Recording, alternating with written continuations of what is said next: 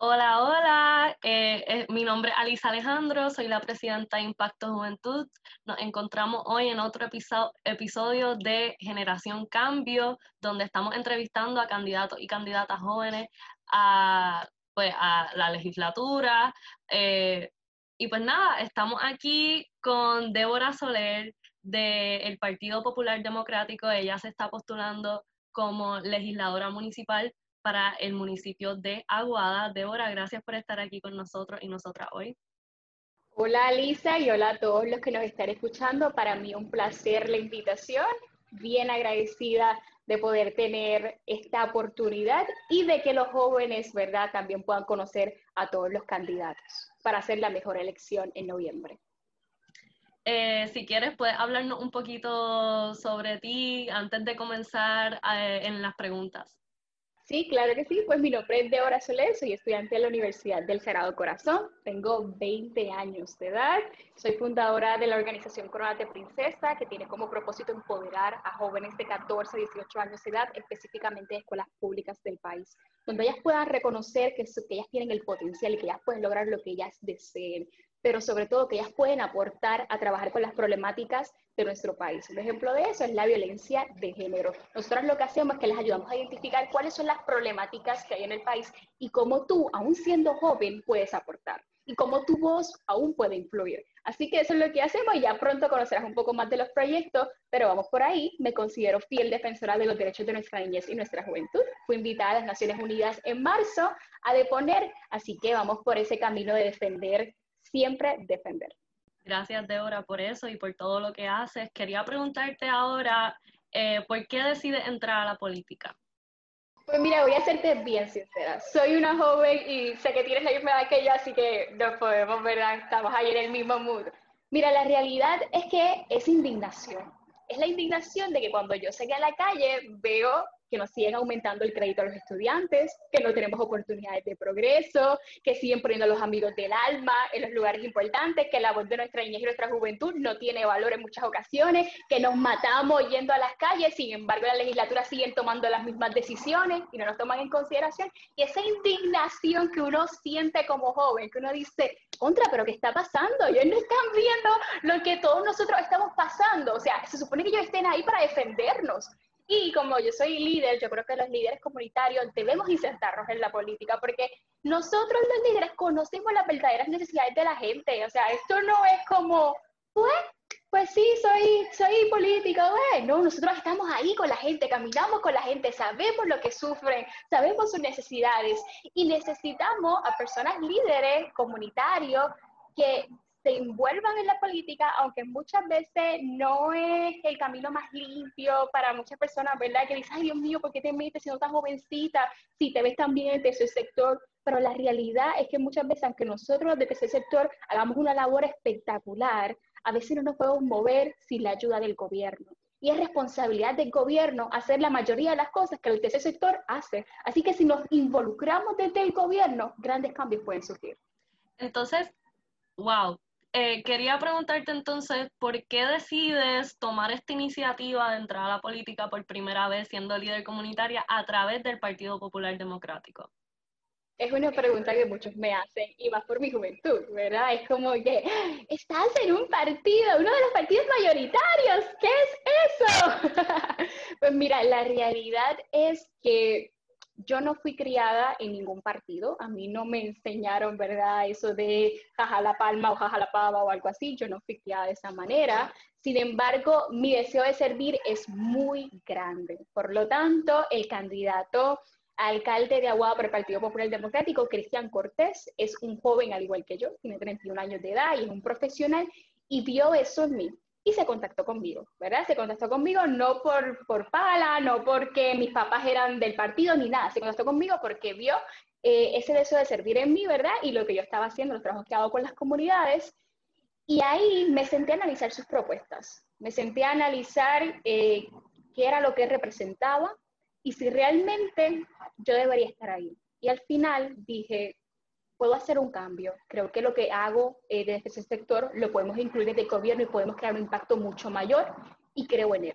Creo en sus posturas y creo en su capacidad de, de, hacer un cambio y en su deseo genuino de servir. Así que dirigiéndome por ese camino de, tú vas a ser mi equipo, te voy a evaluar primero, vamos a ver si realmente cumples con los requisitos. ¿Sabes qué? Cumples con los requisitos y vamos a hacerlo. Vamos a hacerlo por nuestro pueblo, vamos a hacerlo por nuestros jóvenes. Y esa fue la plataforma que se me presentó y es la plataforma a la cual estoy muy agradecida porque he podido ver, ¿verdad?, que realmente en Aguada hay un deseo de cambio. Y en Aguada había dos opciones ¿Tenemos eh, políticos de carrera de más de 20 años o tenemos un joven que desea un cambio real y que hace una política distinta? Y por eso me gustó, porque nosotros somos distintos, como somos jóvenes, no hacemos la misma política de, de muchos, muchos años que hacían antes, lo hacemos diferente. Y yo dije, pues sabes que si esto es algo diferente y realmente puedo servir a mi pueblo, lo voy a hacer. Claro está, él muy bien sabe que en el momento en el que no, no, no vea que las cosas están correctas, no vea que las cosas van de acuerdo a mis valores y de acuerdo a lo que yo represento, muchas gracias por la oportunidad, pero hasta aquí llegamos. Ese es el trato que hicimos para poder ingresar. Muy importante la rendición de cuentas cuando se entra a la política. Entonces, ya has mencionado por encimita un poquito, pero vamos a entrar más de lleno en los retos que enfrentas como candidata joven, teniendo 20 años, o sea, eso está súper brutal. Quería preguntarte, pues eso, ¿qué retos enfrentas? ¿Cómo los manejas? Porque sabe, sabemos que existe el estereotipo de que los jóvenes y las jóvenes no, no tenemos experiencia, somos impulsivos e impulsivas. Así que cuéntame un poco sobre eso. Mira, realmente he escuchado por ahí que hay personas que dicen, ay Dios mío, por esa tan joven que hace ahí, ¿verdad? Pero las personas que te conocen y conocen tu trayectoria, pues no lo he escuchado. Para ellos es un honor, específicamente también para el partido, ¿verdad? Que se han expresado, que yo siendo tan joven esté en el, sea parte, ¿verdad? De este movimiento. ¿Qué le puedo decir a las personas? Que cuando tú vas a un puesto político, tú vas a representar a todo el mundo. Y es triste que se siga la misma política de siempre porque no hay representación juvenil, porque no hay representación de nuestros niños, porque no hay representación realmente de nosotros los universitarios, que nos tenemos que fajar todos los días, por no decir otra palabra, ¿verdad? Para poder salir hacia adelante. Entonces, yo creo fielmente, y en la Carta de Derechos del Niño está, ¿verdad? Que los niños tienen derecho a ser escuchados. Que nosotras las niñas, las mujeres específicamente, y luego vamos a hablar un poco de ese tema que me apasiona muchísimo, este, debemos estar en espacios de influencia y debemos ser escuchados. Y yo soy esa voz. Soy esa voz de ustedes, de los estudiantes universitarios, de nuestros niños pequeños, porque a veces creemos que lo sabemos todo, porque, ah, porque tengo este título, porque soy esto, me lo sé todo, y ya yo sé todas las necesidades que tiene la gente. No, no, no, tú sabes, tú, los únicos que lo saben todos son ellos mismos. Los expertos son las mismas comunidades, son las mismas personas los expertos. Para yo poder saber cómo servirle, yo me tengo que sentar con el niño y decirle, ¿qué te hace falta para la escuela? ¿Cómo ha sido tu proceso de educación virtual? ¿Cómo? Y ahí él me puede decir, pues mira, es que en mi casa mi mamá problemáticas que vamos a hablar más ahorita. Mi mamá vive sola, eh, vivo, ¿verdad? Mi, mi, mamá es jefa de familia y pues tiene que ir a trabajar y, y, solamente tenemos un celular para comunicarnos. En mi casa no tengo internet y pues ella tiene que trabajar también por el celular y yo también y pues la verdad es que es bien complicado. Eso es una historia que sucede todos los días en Puerto Rico, ahora con el proceso de pandemia. Y yo solamente voy a saber cómo solucionar eso cuando me siento a escucharlos y a decir que su voz es igual de importante que la mía. Así que a todas esas personas que dicen, Dios mío, pero ya están jovencitas, ¿qué hace ahí? Pues le digo que jovencitos podemos ser todos o adultos podemos ser todos, porque hay adultos, ¿verdad?, que son excelentes y que su trayectoria es increíble. No obstante, es importante siempre tener un balance en todos los puestos y que todas las poblaciones sean representadas. Y cuando tenemos a gente joven, que yo aspiro a que en ese 2024, seamos muchos, ¿verdad? Y no, no sean solamente poquitos, seamos muchos los que decidamos aspirar a, que nuestras voces sean escuchadas en los espacios importantes, ¿verdad? Y en los espacios de gobierno, pues vamos a tener una voz para todos. Así que a mí no, eso no me, no me quita el sueño, como les digo. Eh, y mencionaste, pues fuiste un poquito por encima sobre algunos retos que está enfrentando Puerto Rico ahora mismo y quería pues preguntarte cuáles tú consideras que son los retos más grandes que enfrenta Puerto Rico ahora mismo. Yo considero que el reto mayor es la economía. Es la realidad, por eso la mayoría de, de nuestros puertorriqueños inmigran, porque no tienen oportunidades de crecimiento, tenemos una deuda a la cual debemos saber cómo vamos a salir de ella. Nuestro país está en quiebra, ¿verdad? Esa es la realidad. Y eso le toca a los, a los candidatos a la gobernación, ¿verdad? Y al igual a los candidatos a representantes y senadores, a crear un proyecto en los cuales se pueda utilizar, primero en lo que haya transparencia, porque yo creo que nuestra gente ya confía, ya no confía en cómo se manejan los fondos públicos y la realidad es que Puerto Rico nunca ha tenido tanto dinero como en estos momentos. No es que lo estamos celebrando, porque lamentablemente han sido por problemáticas, ¿verdad? Como María, eh, por la pandemia, por los terremotos, que no son eh, buenas, ¿verdad? Que no son, son eventos atmosféricos que no son favorables, ¿verdad? Y nuestra gente ha tenido mucha necesidad. No obstante, ahora más que nunca tenemos un montón de dinero que está viniendo a Puerto Rico, tenemos billones. Y es importante saber cómo utilizar ese dinero para beneficio de nuestra gente y hacerlo de manera transparente. Yo creo que esto es la oportunidad para romper la corrupción, esto hacer todo proceso de manera transparente, que las personas puedan tener acceso a todos esos documentos, a todos esos contratos, a todas esas, ¿verdad? A todo lo que se está dando. Así que yo creo que uno de los retos más importantes, ¿verdad?, que está enfrentando Puerto Rico es la economía. Entonces, yéndonos un poco más específico a la población que tocamos en Impacto Juventud, que es la juventud, que somos nosotras, eh, ¿cuáles tú crees que son los retos que, más grandes que enfrentamos nosotros y nosotras, los y las jóvenes? Pues mira, yo creo que uno de los retos más grandes que enfrenta la juventud es la educación. La educación y las faltas de oportunidades de progreso. Un ejemplo, hoy mismo se aprobaron 13 millones para construir la red eléctrica y el sistema educativo del país. Según el censo, un 44% de los hogares no tiene acceso a Internet y un 35% no hay computadoras. El costo de los créditos aumenta y el proceso para emprender un nuevo negocio es uno lleno de burocracia. Y yo creo que eso es uno de los problemas más grandes que enfrentamos nosotros los jóvenes. Nosotros queremos echar para adelante, pero es como si a veces el país te pusiera el pie, ¿sabes? Y, y, no, permite, no permite progresar. Y yo, pero ¿qué está pasando? O sea, nosotros los jóvenes queremos seguir hacia adelante. Así que yo creo que una de las problemáticas más grandes que tenemos es la educación, específicamente hablando del Departamento de Educación en estos momentos, y no puedo echar ¿verdad? de menos a nuestros estudiantes universitarios. Que constamos de que todos tienen computadoras, pero la realidad es que no lo sabemos. ¿Sabe? estas estadísticas que yo te di son de estudiantes de escuelas públicas del país pero ¿cuántos universitarios no pueden hacerlo? Y no solamente eso, tienen que estudiar para poder costear sus estudios. Así que la realidad es bien complicada. Yo creo que lo más importante que tenemos que trabajar con nuestra, con nuestra juventud y que es lo que nos abre las puertas es la educación. Quería hacer un comentario a eso que dijiste ahora sobre cómo los jóvenes tienen que trabajar para estudiar, como eso no solamente se ve en las escuelas públicas, sino es algo que se arrastra a la universidad, algo, algo súper importante, y es que hasta yo y mis compañeros y compañeras hemos visto como personas duermen en sus carros, como organizaciones como Come Colegial son quienes mantienen eh, a los estudiantes y las estudiantes. Así que yo pienso que eso que dijiste dio ahí en el clavo porque pues como estudiante universitaria he podido verlo también. Quería preguntarte ahora, pasar a pues algo que ha estado rampante en Puerto Rico y es preguntarte si tú crees que hay evidencia de que la gran parte de nosotros y nosotras, los jóvenes, no confiamos en los partidos políticos. ¿Qué piensas que es esto? Yo creo que sí, creo que es correcto y es la realidad. Nosotros los jóvenes y la mayor parte de las personas no confían en los partidos políticos y tienen toda la razón de la vida. O sea, yo estoy de acuerdo, tienen toda la razón. Si no han sabido eh, no tener corrupción, sí, ¿verdad? Si, si siempre están con la vieja política, por decirlo así, si están lo, las personas que... Estoy completamente de acuerdo. En conclusión, estoy completamente de acuerdo en que no están de acuerdo. Por eso aspiro a que jóvenes podamos tener esa oportunidad, porque ya nosotros estamos cansados de lo mismo. Ya nosotros estamos indignados y esa indignación debemos convertirla en acción.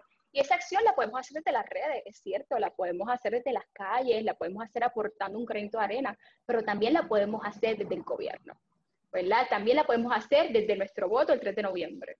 Así que estoy completamente de acuerdo, nuestros jóvenes, y no solamente los jóvenes, la población está cansada, cansada de los partidos, pero más que yo creo de los partidos es de los políticos que no tienen convicción de servicio.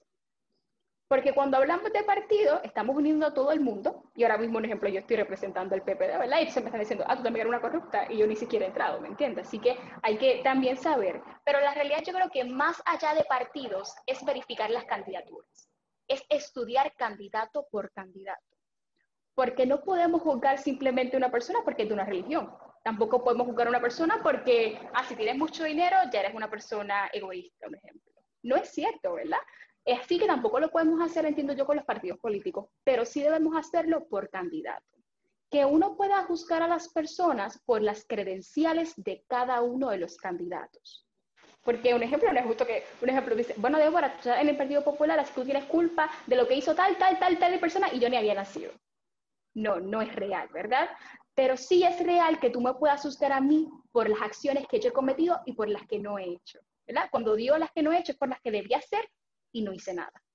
Así que esa, eh, en ese punto es lo que los quiero llevar a los jóvenes.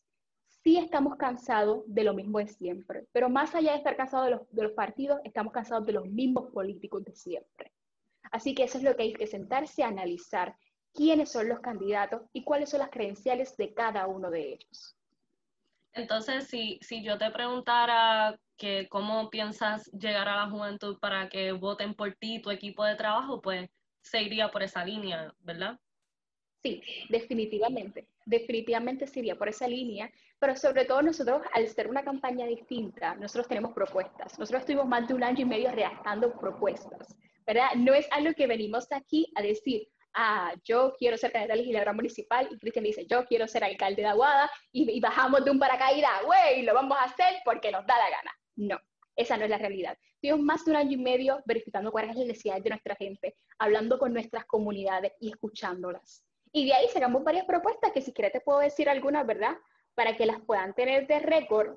Un ejemplo, en relación a nuestros jóvenes, yo no les vengo a decir, voten por mí porque, porque yo soy Débora sino voten, analicen quién es Débora, analicen quién es Cristian, analicen cuál es nuestro proyecto, analicen de quiénes son nuestro equipo y verifiquen nuestras propuestas, verifiquen lo que nosotros queremos hacer para ustedes.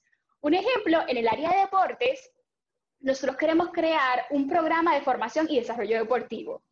Esto es mediante los cuales ofreceremos una serie de clínicas y actividades deportivas con el propósito de fomentar diferentes disciplinas como el soccer, baloncesto, voleibol, béisbol, atletismo, tenis de mesa, surfing, entre otros.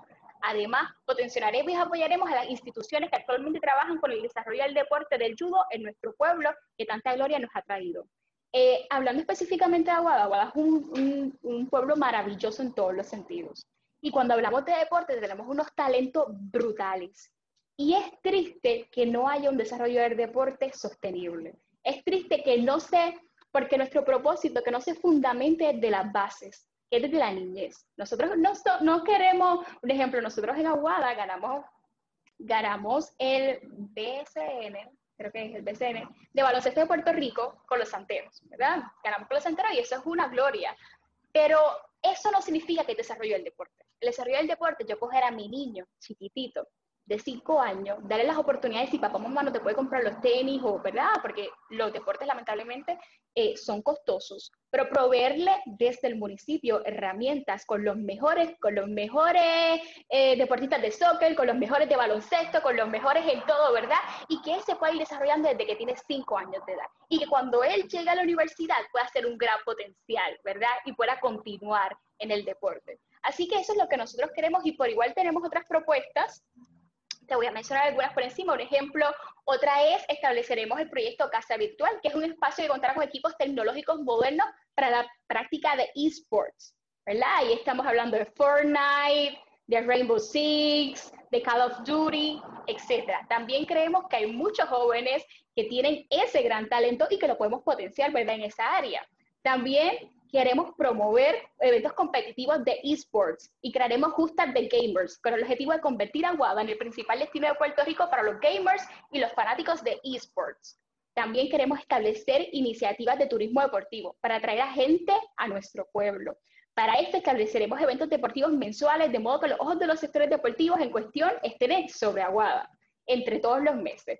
Un ejemplo, esto puede ser heterofilia, fisiculturismo, torneos de taco, de judo, de tenis de mesa, de competencias de atletismo, de surfing. Por igual en Aguada tenemos un, parque, un parque que no, es, no tiene la, ¿sabe? Un parque que nuestros niños van y se aburren, ¿verdad? Pues queremos crear un mini golf, queremos hacerlo, ¿verdad? Que, que, nuestros niños puedan sentirse bien, se puedan sentir a gusto, que nuestros padres no tengan que gastar tanto dinero para, poder, para que nuestros niños puedan salir de las rutinas, ¿verdad?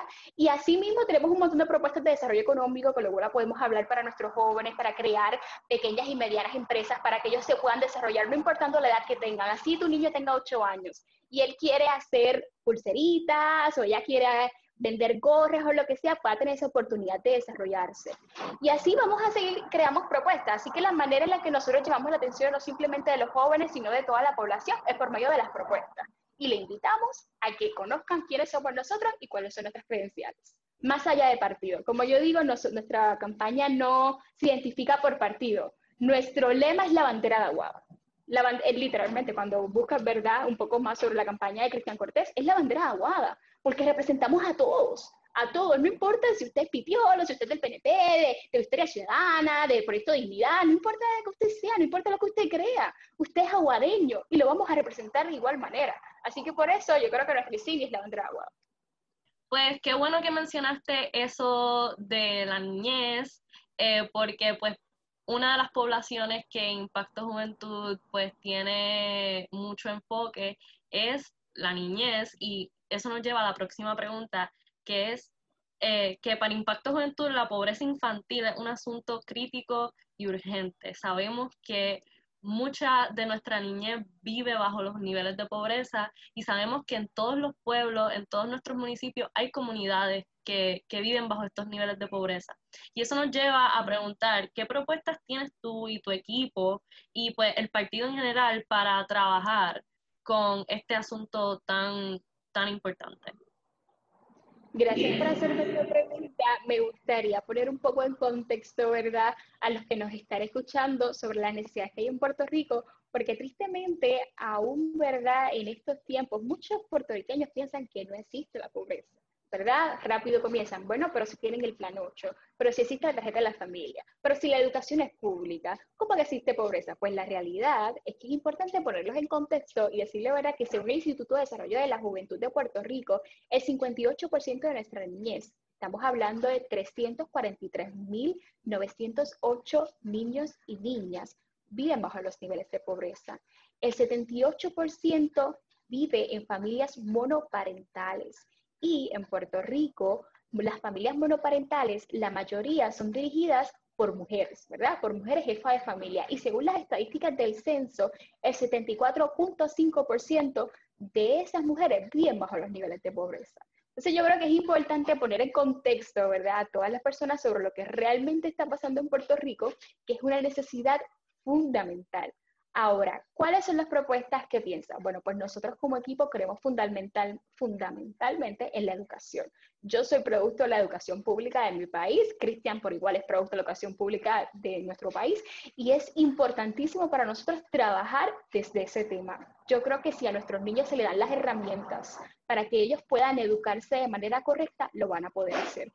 En Aguada contamos con escuelas espectaculares, ¿verdad? escuelas públicas espectaculares. No obstante, muchos de nuestros niños no cuentan con computadora, no cuentan con internet, no cuentan con un espacio en su casa, un escritorio, ¿verdad? un lugar donde ellos se puedan sentar, no cuentan quizás con recursos de apoyo porque mamá o papá trabaja o porque abuelito ¿verdad? no, está, no puede ¿verdad? atenderle. Entonces necesitan personas, ¿verdad?, que le puedan ayudar en tutorías, personas que estén con ellos. Así que me gustaría, ¿verdad?, si me permites, poder discutir un poco sobre las propuestas de educación que tenemos, porque definitivamente creemos que cuando nuestros niños se educan y crecen, pueden tener grandes oportunidades.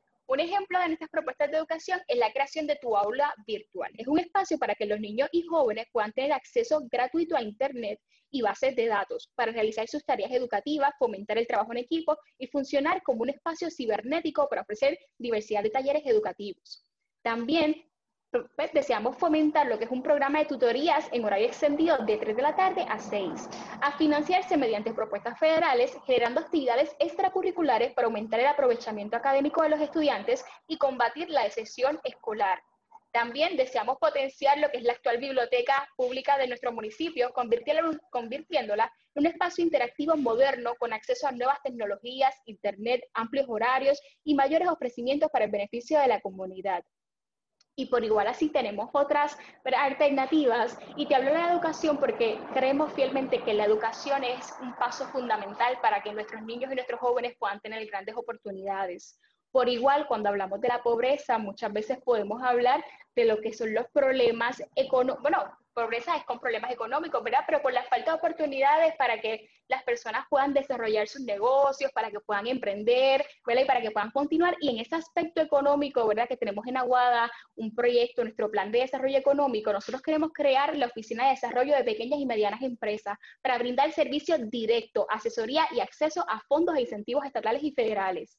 También queremos apoyar a las micro, pequeñas y medianas empresas mediante un nuevo código de incentivos contributivos municipales, caliente la creación de nuevas actividades comerciales y facilite los planes de expansión de aquellos negocios ya establecidos. Por igual queremos crear un espacio de coworking donde muchos empresarios puedan tener esa oportunidad de unirse en una oficina, ¿verdad? Y tener lugares de reunión libre de costos desde donde puedan lanzar su empresa y que tengan acceso a recursos, conocimientos, conexiones profesionales y herramientas para trabajar en sus proyectos.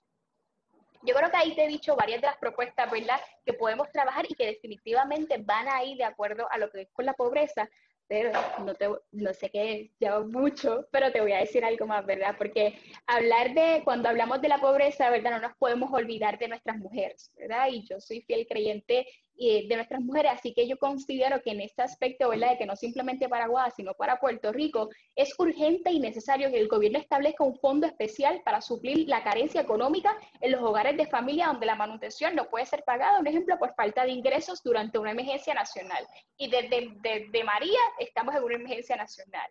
También yo creo que es importantísimo y es vital, y esto es un mensaje a todos nuestros para todos los que están para la Cámara y en el Senado y para el gobernador o la gobernadora, ¿verdad? Que gane es crear una legislación que promueva el desarrollo de condiciones laborables a favor de la mujer y específicamente de las jefas de familia.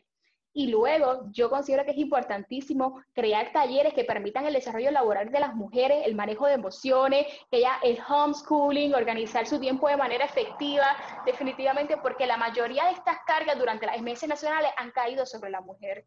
Y cuando hablamos de las estadísticas, la mayoría de nuestros niños viven bajo los niveles de pobreza, el 75, ¿verdad? Como te había mencionado, viven en familias monoparentales y el 74.5 de las mujeres que son jefas de familia viven bajo los niveles de pobreza. Entonces, si desarrollamos a nuestros niños de la educación y a nuestras mujeres con oportunidades reales de progreso, yo creo que puede ser una gran oportunidad para poder salir de la pobreza. Eh, eso me parece súper excelente. Sé que la educación y, las oportunidades son súper importantes y, pues gracias por, fomentar eso en, el plan de trabajo de ustedes. Eh, quería pasar ahora a un tema que aqueja mucho a nuestra juventud y es el tema de la corrupción. ¿Cómo piensas que podemos prevenir la corrupción en el gobierno para que estos planes se lleven a cabo como se deben llevar a cabo? Yo creo que transparencia la palabra transparencia eh, debe ser la base de todo candidato político y de todo equipo de trabajo. Cuando tú tienes un equipo de trabajo y cuando tú estás trabajando con transparencia, cualquier persona que te venga a pedir un documento, cualquier persona que podamos, es importante que los periodistas, estoy haciendo periodismo, que los periodistas puedan tener acceso y las comunidades y las personas puedan tener acceso a todos los documentos y a todos los contratos que se hacen. Porque cuando tú haces las cosas bien, tú no tienes por qué temer. ¿verdad? Cuando tú haces las cosas bien, tú llevas todo registrado, tú llevas todo como debe ser. Así que lo importante para que las personas, para la comunidad, para que Puerto Rico, para que los aguadeños puedan creer, ¿verdad?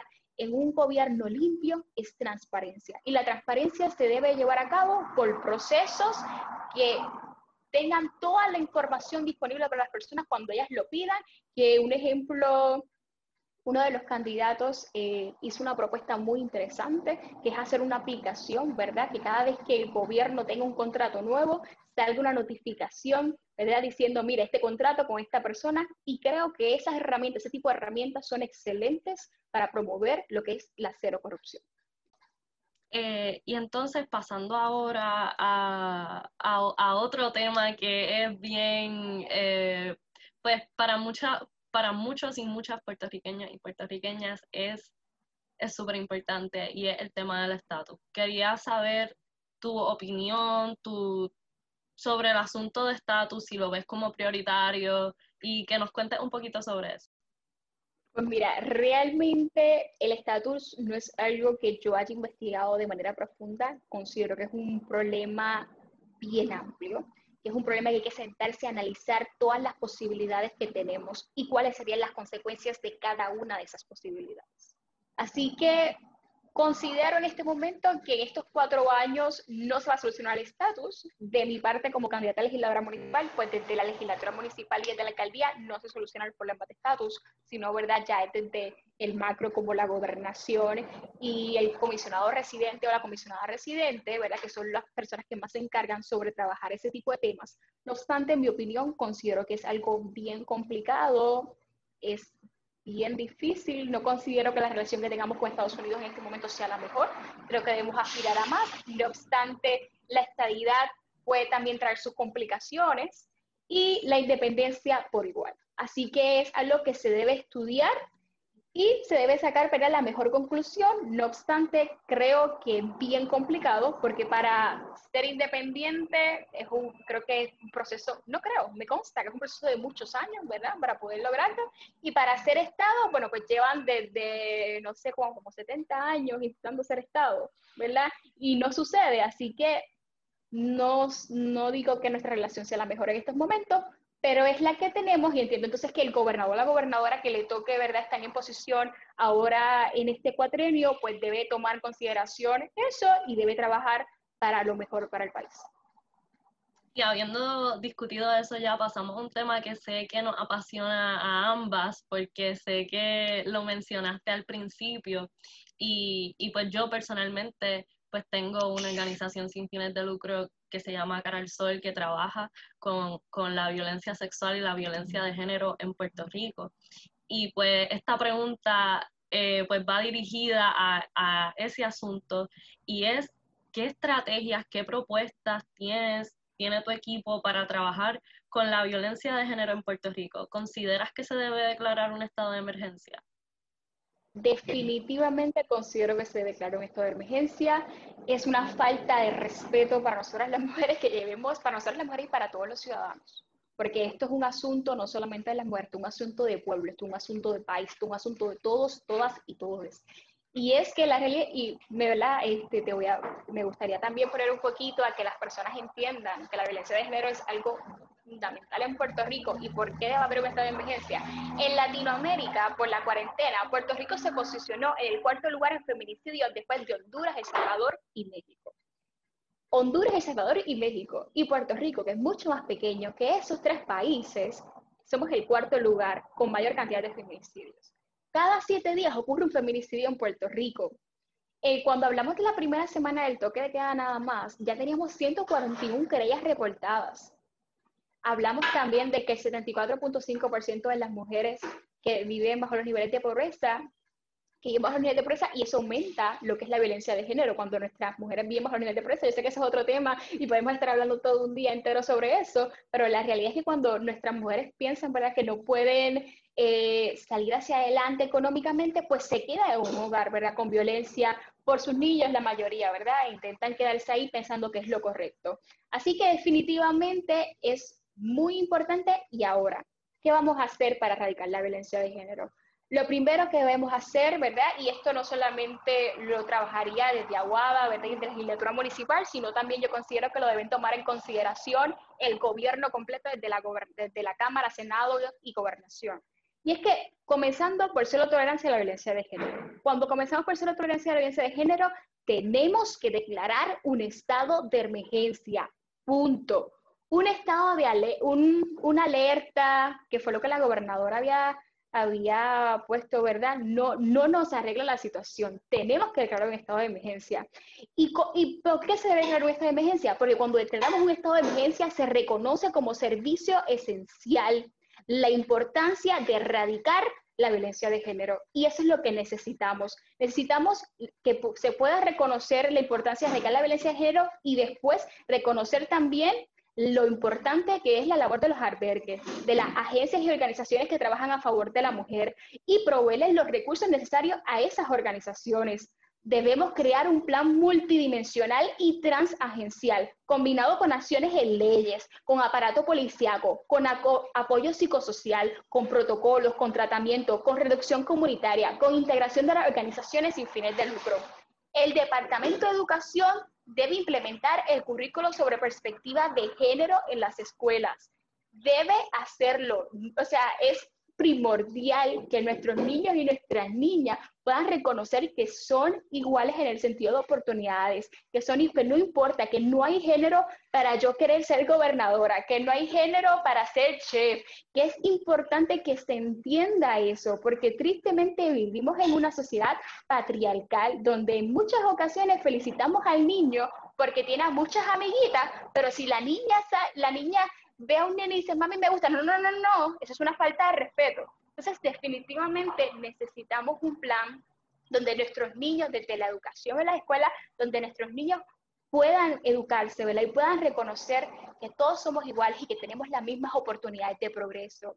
El Departamento de Educación debe implementar servicios de apoyo y un protocolo estructurado para trabajar con la violencia de género en el noviazgo. Eso no existe en nuestras escuelas.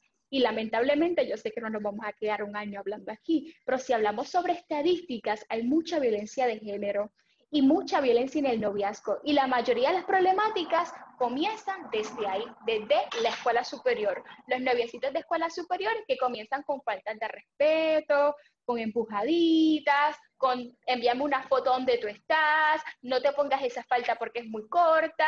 ¿Y qué ha pasado? Lo hemos normalizado. Así que definitivamente necesitamos educar a nuestros jóvenes y educar a sus pares, porque la mayoría de las jóvenes que sufren violencia de género, o de los jóvenes, ¿verdad? Porque esto es cuestión de niño o niña, no importa, la mayoría de los que sufren violencia de género cuando no se lo dicen a sus padres, van y se lo dicen a un par. ¿Y cuál es la problemática de eso? Y cuando hablas con un par y el par, cuando yo digo par es otro joven, no conoce sobre esto y no sabe qué consejos darte adecuadamente y cuáles son los protocolos, te va a decir, nena, nene, pero si eso no está, eso es una problemática normal y lo normalizan. Y ahí continuamos promoviendo lo que es esta conducta de violencia. Así que es importantísimo trabajar con eso.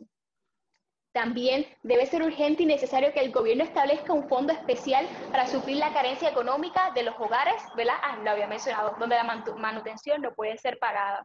Así que yo creo que es importantísimo trabajar sobre eso y me gustaría rapidito hablarte sobre un proyecto de ley eh, que redacté junto a mi organización, porque también tengo una organización sin fines de lucro como tú, donde nuestra prioridad era esa, era educar a nuestros jóvenes sobre la violencia de género y sobre lo que está pasando en Puerto Rico. Y lo que nosotros aspirábamos era que el Departamento de Educación y la Procuraduría de la Mujer se unieran y nos certificaran a nosotras porque obviamente tenemos que tener una certificación para poder hacerlo. No podemos hablar de estos temas ahí al carete porque simplemente lo buscas de Google. Tenemos que certificarnos. Y en esa certificación que nosotros buscábamos, nosotros, luego que ellos nos la dieran, deseábamos seguir compartiéndola con otros jóvenes y seguir certificando a otros jóvenes y seguir promoviendo el mensaje, ¿verdad? Si no se hacía en lo que es perspectiva de género en las escuelas, pues por lo menos vamos a educar para que la gente sepa lo que es violencia de género y para que no se siga perpetuando este tipo de conductas. Y como y digo muy bien, nosotros no tenemos que aspirar, porque es un problema que tienen los gobiernos, aspiran a resolver las problemáticas cuando ya están. Nosotros debemos aspirar a que no existan. Y por eso debemos hacer este tipo de, este tipo de proyectos. Y has mencionado un montón de cosas súper importantes, un montón de, de, tus propuestas y las propuestas de tu equipo. Y entonces, pues quería preguntarte, ¿cuál sería tu prioridad y la del alcalde esos primeros 100 días de trabajo? Pues mira, en esos primeros 100 días, lo primero que nosotros estamos pensando hacer, ¿verdad? Y analiza, analizando hacer es lo siguiente. reorganizar el municipio, ¿verdad? Eso es lo primero. Un ejemplo, reorganizar todo lo que está mal en el municipio. Tristemente, Aguada no ha sido un pueblo que se ha caracterizado por brindarle servicios a la ciudadanía. Así que nosotros lo primero que tenemos que hacer es reorganizar todas esas agencias que están al carril, por decirlo, ¿verdad? En, en un término coloquial. Reorganizar el municipio, crear la oficina de pequeños y medianos empresarios en Aguada. Tenemos más de 140 restaurantes, así que te invito a que pases por Aguada, ¿verdad? Y comas de nuestra gastronomía riquísima.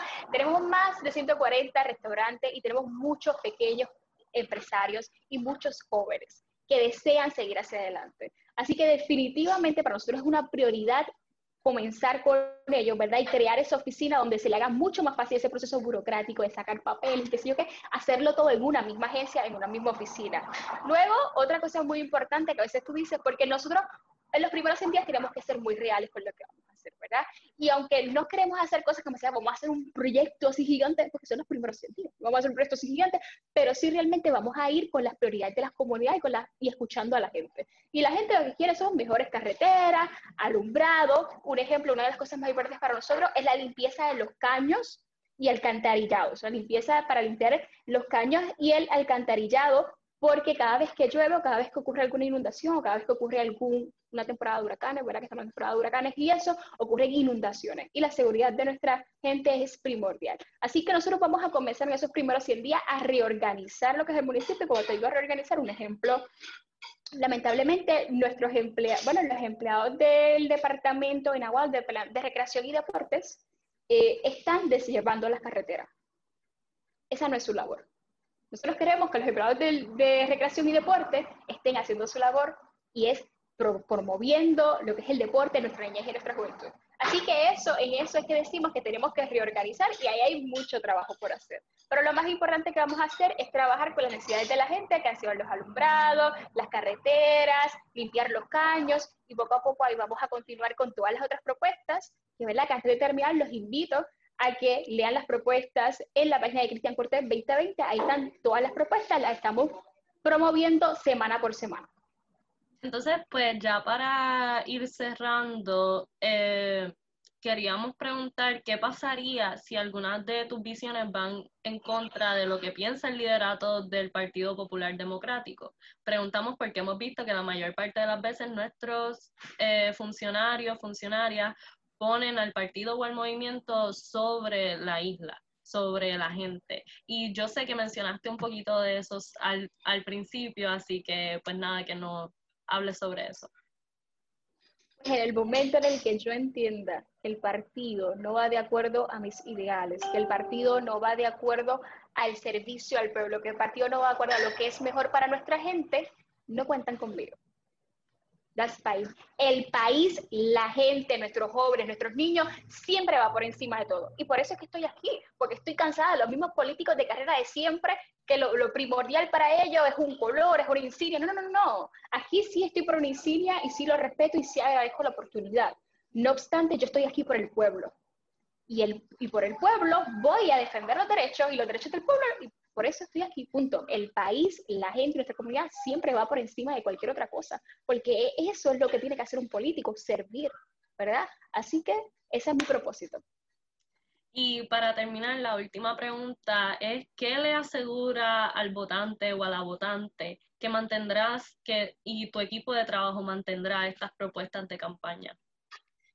Pues mira, lo que yo le puedo decir a los aguadeños y aguadeñas es que hemos estado un año y medio redactando esto y es que pueden, primero que todo, como dije, evaluarnos y conocer nuestra hoja de vida, ¿verdad? Eso es lo primero. Ya luego nos den una oportunidad de cuatro años. Ustedes mismos evalúen después de esos cuatro años si cumplimos o no con nuestra palabra. Si no llegamos a cumplir, que yo les aseguro que en mi caso, yo soy muy joven, no me voy a comprometer para no cumplir, voy a cumplir lo que digo. Pero si no llegamos a cumplir, ustedes mismos nos sacan que ustedes mismos, después de los cuatro años, nos evalúen. Pero en este momento le pedimos una oportunidad. Pues muchas gracias por estar aquí con nosotros, con nosotras. Eh, gracias por expresarte, gracias por sacarle tu tiempo y gracias por tomar la iniciativa de entrar de lleno, entrar al campo de juego y, y pues nada, atreverte a, pensar diferente. No sé si quieres darle un último mensaje a nuestros oyentes eh, antes de despedirnos. Bueno, quiero agradecerte, Alisa, y quiero agradecer a Impacto Juventud también por la oportunidad y felicitarlos por esta iniciativa tan grandiosa, ¿verdad?, que tienen para conocer a todos los candidatos. Y a eso te invito a ti, ¿verdad?, que me estás escuchando, que estoy segura que deben ser muy jóvenes, ¿verdad? Y si no lo eres, no importa, ¿verdad? Te invito a que por favor evalúes a todos los candidatos por sus credenciales, eh, sé que estamos cansados de los mismos de siempre, sé que estamos cansados del bipartidismo, sé que estamos cansados de todo eso, pero yo te invito a que evalúes a cada candidato porque ahí es que sabemos quiénes realmente desean servir y quiénes no. Así que les invito a que por favor salgan a votar ese 3 de noviembre, lo hagan con conciencia y si eres de Aguada, te sumes al cambio. Muchas gracias. Pues muchas gracias, Débora. Muchas gracias a todos quienes nos escucharon. Les invitamos a que sigan el podcast, que sigan nuestros episodios, los escuchen, sintonicen. Y pues esto fue Generación Cambio.